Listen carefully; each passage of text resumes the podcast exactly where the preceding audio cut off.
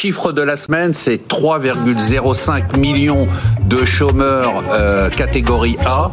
Euh, L'économie ralentit, autre paradoxe ou pas, mais le chômage baisse. Emmanuel Le Chip, c'est du jamais vu depuis fin 2011. 114 000 demandeurs d'emploi en moins sur le quatrième trimestre. Donc il y a un paradoxe ou il n'y a pas de paradoxe entre le ralentissement de l'économie et le fait que le chômage baisse? Non, mais je pense qu'on est surtout sur euh, une véritable euh, un véritable changement sur le sur le marché du travail. C'est-à-dire que là, on est face à des bouleversements qui sont euh, structurels et qui sont pas seulement conjoncturels. Donc le chômage Parce va que là, en fait, euh, quand on parle de doigt et euh, qui regarde le doigt, qui regarde la lune, celui qui regarde le doigt va dire ah bah oui, mais il y a toujours un décalage euh, entre euh, Ouais. l'évolution de la croissance et l'évolution de l'emploi.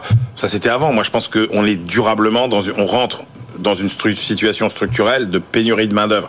Après, il y aura tout, tout- on pourra discuter à l'infini des révolutions technologiques, etc.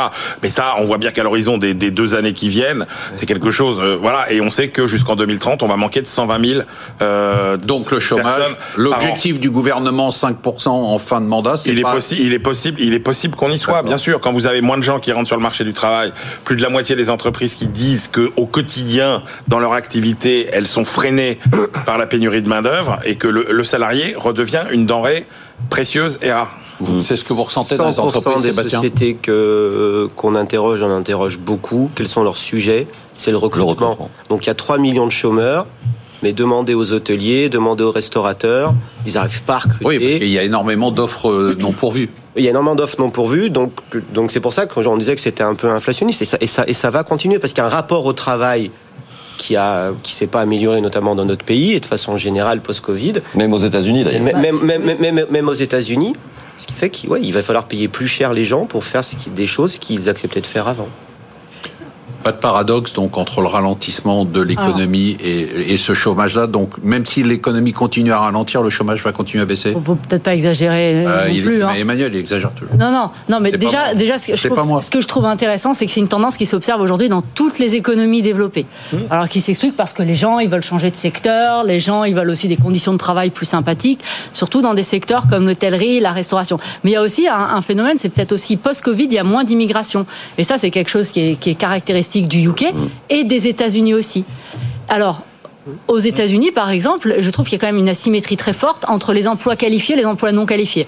Parce que les secteurs, le- l'emploi Bah oui. se porte bien euh, pour l'hôtellerie et la restauration, mais je pense pas aller demander aux gens dans la tech aujourd'hui s'ils sont très Et même contents. dans la finance. Hein. Et dans la finance, Beaucoup de licenciements il y a des licenciements, des vagues de licenciements massifs. Oui, massif. Mais ce qui est, ce qui est, ce Enfin, qui est- juste, excusez-moi, je vous interromps, pour relativiser, c'est les licenciements, c'est à peine la moitié des embauches des deux dernières années. Et je Ouais, crois oui, qu'à oui. C'est vrai, mais c'est. mais c'est retrouvent- 10% à chaque fois des Mais ils retrouvent tout de suite. Hein, je sais pas s'ils vont s'ils vont dans les stades du chômage. hein, ils retrouvent tout de suite. hein. Et, et ce, qui est, ce qui est intéressant, c'est que c'est donc c'était des- c'est surtout aujourd'hui ce qui souffre, c'est les emplois très qualifiés. Euh, et par contre, les emplois euh, non qualifiés se portent extrêmement bien.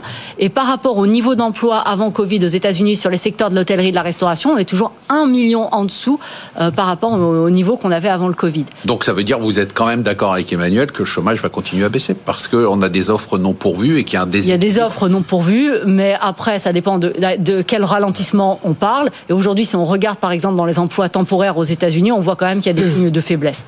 Donc ralentissement jusqu'à un certain jusqu'à un certain point. Mais ça veut pas ça veut pas dire qu'il y aura pas de enfin qu'il y aura pas d'impact sur le marché du travail, du ralentissement économique. Et puis il y a un autre point aussi. Bah non, mais je comprends pas, c'est parce que vous êtes. Non mais attendez, quand, quand Et vous- puis dans l'immobilier, avec la baisse des peut- ventes il- de maisons. Ah, le marché du travail ne sera évidemment pas totalement insensible D'accord. à la faiblesse de la, à la faiblesse de la croissance. ce que vous avez Mais pas du tout. Mais sauf qu'on retrouvera pas du tout les, les envolées du chômage qu'on a connues dans les années- dans les passés. Et puis il y a un point que vous- qu'on- qu'il faut pas oublier, qui explique les pénuries de main d'œuvre, c'est les entreprises zombies. Hein, C'est-à-dire toutes ces entreprises qui sont restées en vie, qui font en, en quelque sorte de la rétention de main d'œuvre. Quand vous avez en temps normal 50 à 55 000 faillites chaque année en France et que vous n'en avez que 20 000 euh, ou 30 000, bah il y a euh, ces gens qui d'habitude reviennent finalement euh, fluidifier le marché du travail et qui ne sont pas encore Mais qui sont en sursis. revenus et qui sont en sursis. Oui, moi, moi, il y, a- il y a quand même euh, pour pour aller dans le sens de, de ce que de ce qui est dit, c'est que euh, effectivement, il y a, il faut regarder aussi le secteur de l'immobilier, qui est un secteur qui crée beaucoup beaucoup d'emplois.